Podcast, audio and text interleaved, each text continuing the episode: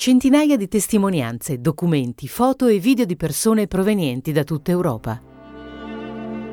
La mia storia è un progetto collaborativo del Parlamento europeo, in cui la storia dell'Europa si intreccia con le storie dei cittadini. Questa è la storia di Andrea Quintavalle. Eh, io mi chiamo Andrea Quintavalle, sono nato e cresciuto in Toscana, a Forte dei Marmi, una ridente cittadina vicino al mare. Sono nato con il mare davanti e con la voglia di guardare all'orizzonte, mettiamola così. È il 1989. Andrea ha sette anni e vive a Forte dei Marmi sulla costa tirrenica. Sta iniziando a scoprire il mondo, i suoi genitori gli hanno insegnato che viaggiare è un valore in sé. La famiglia viaggia in Italia e in Europa, da est a ovest, da nord a sud. Andrea ricorda ancora l'espressione dei loro volti pieni di gioia ed entusiasmo. Stavano scoprendo altri paesi, altre culture, altri popoli. Sceglieva lui le destinazioni perché era innamorato dell'arte, della cultura e delle città. Io amavo invece le cartine stradali. Eh, le cartine delle città, facevo la collezione, ne ho ancora tante da qualche parte perché mi piaceva proprio eh, vedere, andare in giro per le strade, vedere come si aprivano le piazze, cioè era proprio l'urbanistica mi piaceva molto della città, ecco, ero molto... E, la, la, la, la, geografia anche, la geografia, come dove scorre il fiume, dove l'autostrada, che autostrada facciamo, ecco, tutto, insomma, tutto quello che fa parte proprio del viaggio, ecco, del viaggio tecnico, mettiamola così. Ricorda vividamente i suoi due viaggi con i genitori a Monaco di Baviera e Vienna e a Lubiane Zagabria. Uno me lo ricorda, mi ricorda molto perché ehm, eh, diciamo è stato un, un, viaggio, è stato un viaggio bellissimo. E sono stato in, in Germania, a Monaco di Baviera e a Vienna, in Austria. E lì io mi ricordo che eh, mi scontrai per la prima volta con le famose frontiere perché io volevo andare a visitare Budapest, ma non potevamo perché non avevamo il passaporto. Quindi mi ricordo che io mi domandavo perché, perché non potessimo andare a visitare una città. Ecco, cosa c'era, qual era il problema. Eh, avevo, lì avevo 13 o 14 anni, mi sembra, non ricordo precisamente, ero adolescente, adolescente. Invece un altro viaggio che ho fatto con la mia famiglia, l'ultimo viaggio con la mia famiglia in realtà, è per questo che mi è rimasto molto nel cuore. Siamo stati in uh, Slovenia e in Croazia. Eh, Zagabria è una delle città che più mi è rimasta nel, nel, cuore, sinceramente. Ci sono anche tornato dopo con gli amici. Questi sono i, du- i, i due viaggi, diciamo, che mi ricordano di più.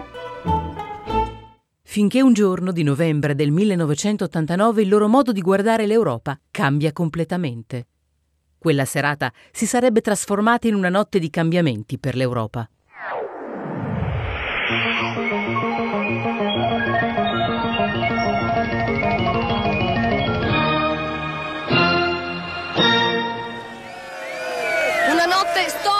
Indimenticabile non solo per la Germania dell'Est, ma per tutta la Germania e per il mondo intero.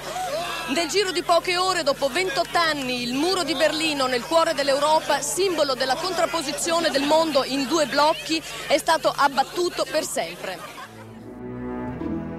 Quel giorno il viaggio porta Andrea più lontano, più lontano nel suo cuore. Senza lasciare la casa la sua mente è trasportata altrove. Io avevo sette anni in, uh, a quell'epoca e non guardavo i telegiornali, vivevo nel mio mondo, ecco. Eh, il giorno dopo mia madre tornò da qualche, da, da qualche non mi ricordo, era fuori e tornò. Era sulla porta di casa e parlava, non parlava con me, parlava con mio babbo. E gli disse proprio questa, questa frase: Oh, ma è caduto il muro di Berlino. E questo, il modo in cui lo disse è stata poi una, uh, una caratteristica ripetuta nel tempo di quando accadeva qualcosa di, di importante nel mondo e che veniva ridetto nella solita maniera. Io, allora, a scuola noi avevamo la cartina geografica con Germania Ovest, Germania Est, e io mi domandavo continuamente il, cioè, cosa significasse, perché tutte le nazioni avevano un, un nome unico, questo ne aveva due, e dicevo cosa vuol dire, perché? E ovviamente non, non mi fu spiegato a livello storico cosa era successo, però in quel momento, quando mia madre disse quella frase, io è come se avessi capito che stava, un ingranaggio si stava muovendo nel mondo, qualcosa di, di importante, e io c'ero, c'ero anch'io, nonostante non capissi quello cui, che stava succedendo o quello che sarebbe successo poi. Poi dopo, vedendo al telegiornale, poi dopo si vedevano, e insomma, tutte quelle immagini lì e tutte quelle immagini lì comunque si sentiva che c'era qualcosa, era, era innegabile, era, era, forte, era nell'aria, era proprio una, come una vibrazione, no?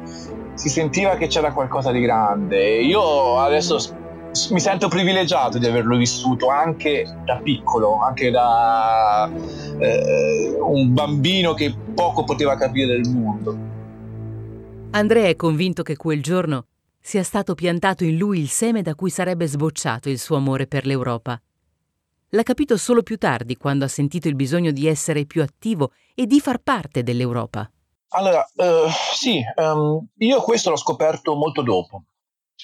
Uh, l'ho scoperto qualche anno fa. Um, non so se ricordate, ma qualche anno fa qui in Italia ci fu un referendum costituzionale si, si doveva decidere se modificare la Costituzione. Eh, quella mh, campagna elettorale fu veramente molto brutta, molto, molto cattiva, eh, piena di, di risentimento, rabbia. Quando terminò quella campagna elettorale, mi ricordo, io mi sentivo come, come, svuotato, non mi ero mai interessato molto alla politica, devo dire la verità ma dopo quella volta sentii che volevo fare qualcosa anch'io, volevo informarmi, volevo entrare a far parte di qual- essere un pochino più consapevole di quello che succedeva. E allora scelsi però l'unica strada che mi poteva essere, che mi faceva stare bene, che era quella europea. Io non ho mai ragionato in, in, a, livello, a, livello, italiano, ecco. E quindi mi avvicinai al, al movimento federalista europeo fondato da Spinelli, eh, qua a Pisa. E lì eh, allora mi interessai, con, ho conosciuto altre persone, altri ragazzi che condividevano la solita cosa e, non, e, mi sentivo che non ero più solo a crederci in questo, nell'idea dell'Europa, ecco. E lì tornò mia madre perché mi disse: Ma perché sono così? Perché io penso, perché ho questo amore per l'Europa sconfinato che mi supera anche quello verso il mio paese, ecco. E capii che veniva da quello.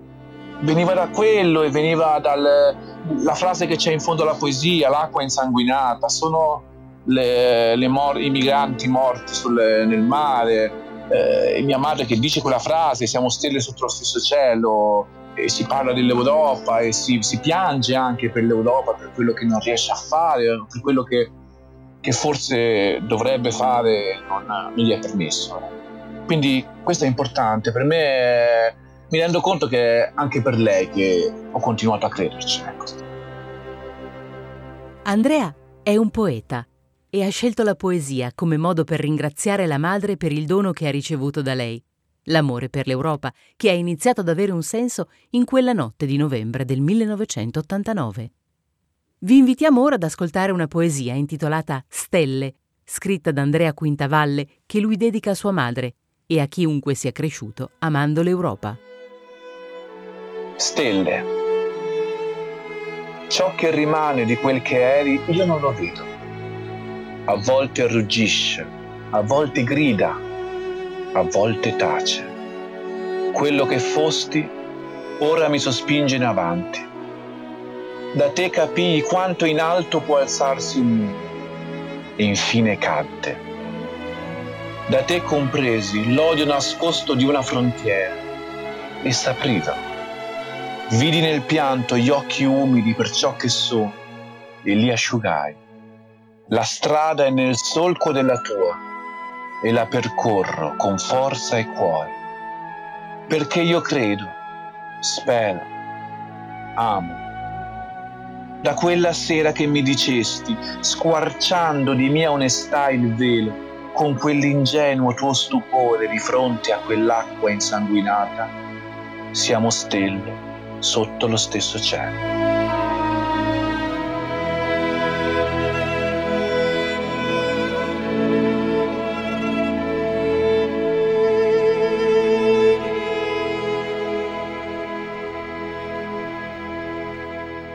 Avete ascoltato La mia storia, un progetto del Parlamento europeo in collaborazione con cittadini provenienti da tutta Europa. Se siete interessati ad altri podcast del Parlamento europeo, potete consultare il sito Europarl Audio o visitare il portale My House of European History.